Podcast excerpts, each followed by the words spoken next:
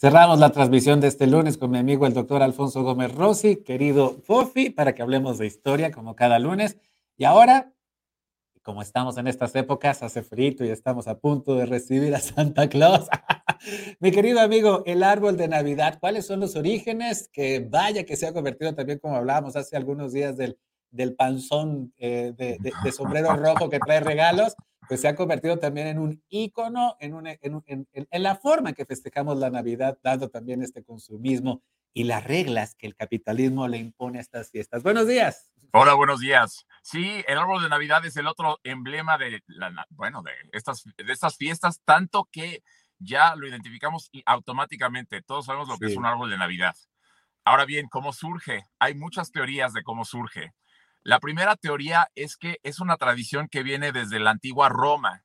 En la antigua Roma, recordemos que nuestro calendario es puramente agrícola, ¿no? Entonces, está basado en el movimiento de la Tierra alrededor del Sol y cómo esto impacta la manera en la que podemos cultivar los productos para que se den en las mejores épocas.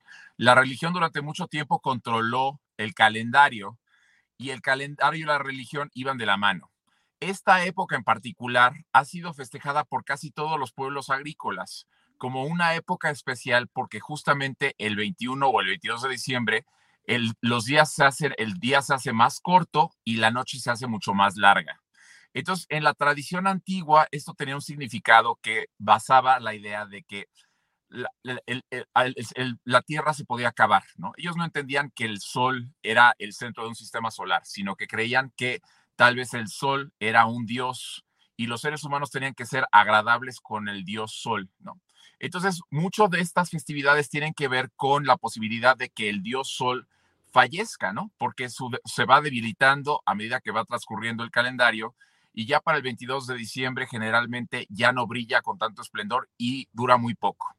Entonces lo que vamos a encontrar es que parte de los rituales de muchos de estos pueblos es introducir plantas que reverdecen durante todo el año como símbolo de fertilidad y como símbolo de que la naturaleza va a seguir, es decir, que hay la posibilidad de que este dios sol permanezca. Entonces, las primeras fiestas de las que conocemos, aunque no son las únicas probablemente, son las fiestas de los romanos que se llamaban las Saturnalias. Las Saturnalias, hablábamos de esto con San Nicolás eh, y Santa Claus la vez pasada, es una fiesta que se hacía entre el 17 y el 23 de diciembre en el que se conmemoraba una edad de oro en la tierra que según los romanos había existido bajo la guía del dios Saturno. En estas fiestas lo que la gente hacía era decorar los templos y las casas con ramas de hojas perennes y las metían dentro de los templos y las casas y con esto hacían guirnaldas para decorarlo, ¿no?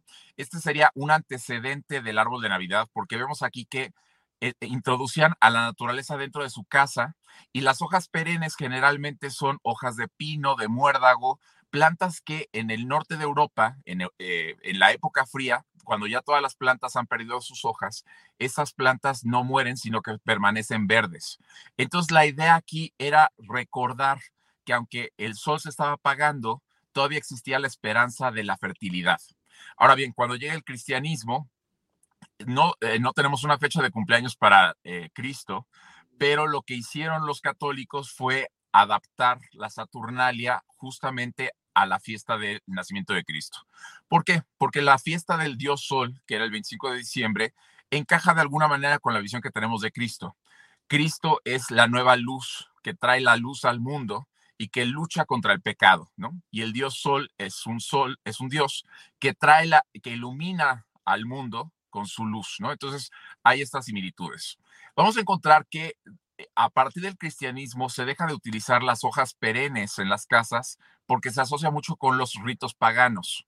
Pero hay una tradición que hoy en día se sabe que es falsa, que surge en 1912, que cuenta que en el siglo VIII San Bonifacio, un inglés que fue a evangelizar Alemania, llega y destruye el árbol del dios Thor, ¿no? Y justamente cuando destruye el árbol del dios Thor, surge dentro de, la, dentro de este árbol un pino, ¿no? Que representa por un lado a la Trinidad, Dios Padre, Dios Hijo, Dios Espíritu Santo, y por otro lado representa a la religión cristiana, porque es un tipo de árbol que es indestructible por el clima, ¿no? Hoy en día, esta, esta, esta historia la van a leer mucho en Internet, pero hoy en día sabemos que es una invención del siglo XII. La autora se equivocó y dijo que San Bonifacio había ido a evangelizar a los druidas que no existían en Alemania, pero que sí existían en Inglaterra, ¿no? Entonces, ¿cuándo surge el árbol de Navidad? Bueno, pues sabemos que surge en algún momento del siglo XV, probablemente en la capital de Letonia o en la capital de Estonia. La tradición es que en estos lugares había una hermandad que se llamaba la Hermandad de las Cabezas Negras, que tenía a San Mauricio, que era egipcio, como jefe de esta, de esta orden.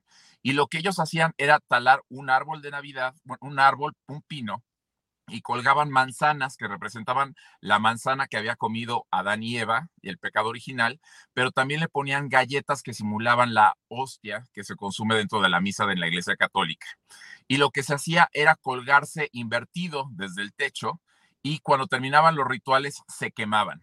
Estos árboles son el antecedente del árbol de la Navidad. Ahora bien, Letonia y Lituania están en, lo que, en la frontera con Rusia, pero en algún momento eran, estaban muy influidas por Alemania. Y aquí es donde vamos a encontrar que el árbol surge.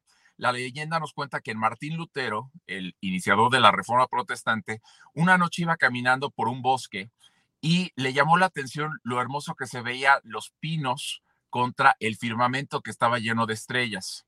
Llegó a su casa y al día siguiente decidió cortar un pino y ponerle velas al pino que simularan la noche oscura y las estrellas. Eso significaría la bóveda celeste y el gran amor que Dios siente por nosotros en un firmamento oscuro, ¿no? Y es a partir de ese momento que el árbol de Navidad se convierte en el símbolo de la iglesia luterana. Esto es importante porque para los católicos va a ser el símbolo de un espíritu pagano, va en contra del catolicismo y el Vaticano no va a, tener, no va a poner un árbol de Navidad sino hasta 1982 en la Plaza de San Pedro porque siempre se va a asociar el árbol de la Navidad con el protestantismo. Mm. Ahora, hay grupos de protestantes que no lo aceptaron. Por ejemplo, los ingleses sobre todo en el siglo XVII, desecharon la idea de tener un árbol de Navidad o cualquier tipo de celebración navideña. Entonces vamos a encontrar que Inglaterra y sus colonias en el siglo XVII durante 25 años van a tener prohibido tener cualquier tipo de celebración que incluya la Navidad.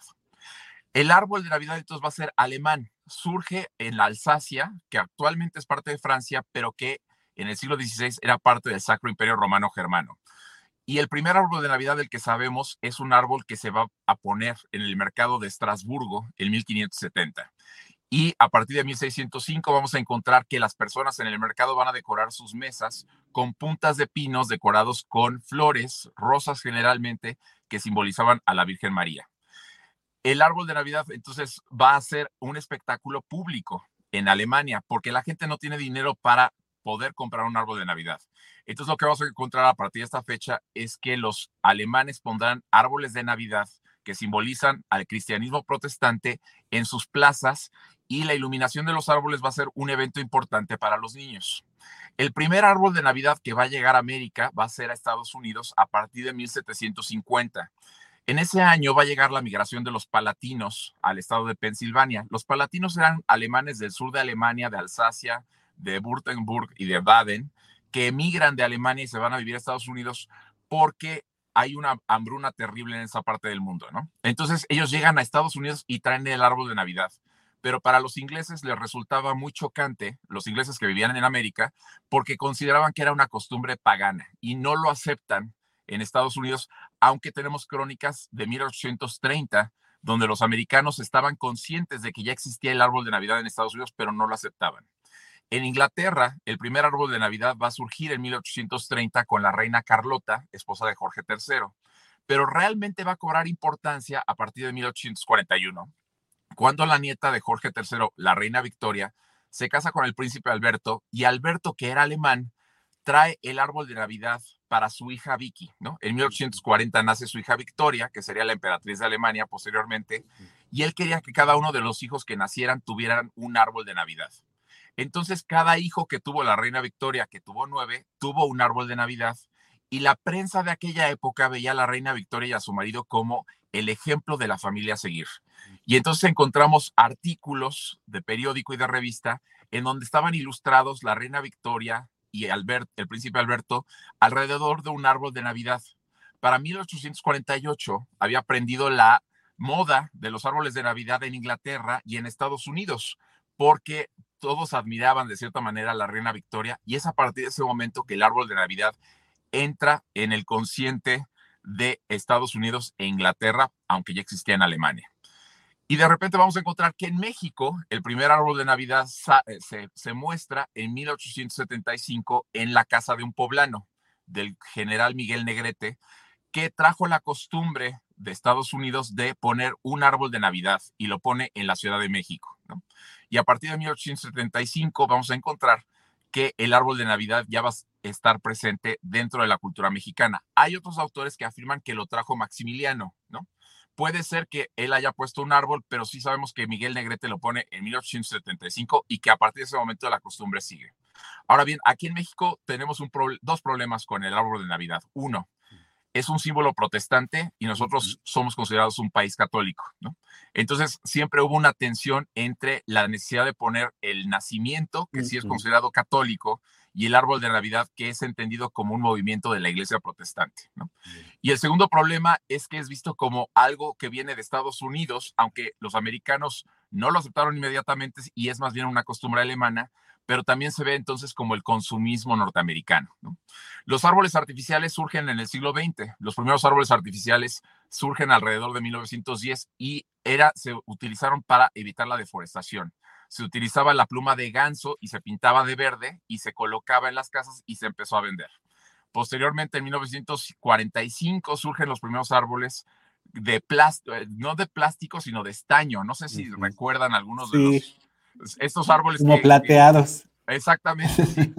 surgen entre 1950 y 1970 y estuvieron muy de moda en esa época, aunque en, la actualidad ya son, ah, ya son vejestorios, ya no los encuentra uno, ¿no? Y, y, posteriormente se utilizaron los árboles como los conocemos, pero la, la, fibra que se utilizaba es el mismo que se utiliza para limpiar los excusados, ¿no? La escobeta para limpiar los excusados es exactamente la misma fibra que se utilizaba para los árboles de Navidad.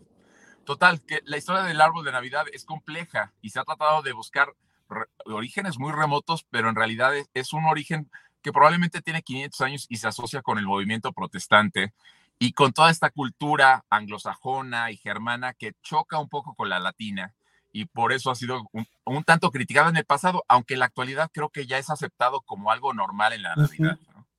Sí, como un elemento esencial, ¿no? Especialmente cuando hablamos de los regalos, porque allá van ahí van a aparecer en, las, en, la mañana del 25, porque pues además eh, creo yo que la gran parte, de las, gran parte de las familias mexicanas si mantiene esta costumbre del árbol de Navidad es para los niños, ¿no? Para, para generarles un ambiente de fantasía, de color, de regalos que a final de cuentas, pues como bien decíamos la semana pasada, mi querido Alfonso Gómez Rossi, pues combina muy bien con el espíritu consumista de la época, pues porque digamos que es el pedestal, e, el, punto de encuentro de, del intercambio y de los presentes que se dan en estas fechas, como pues también una remembranza, ¿no? De lo que, de lo que el niño Jesús habría recibido eh, eh, justo en su nacimiento. Y ahora entiendo también por qué en este país durante muchos años, mi querido amigo, se nos promovió más la colocación de los, de los famosos nacimientos, por encima del árbol de Navidad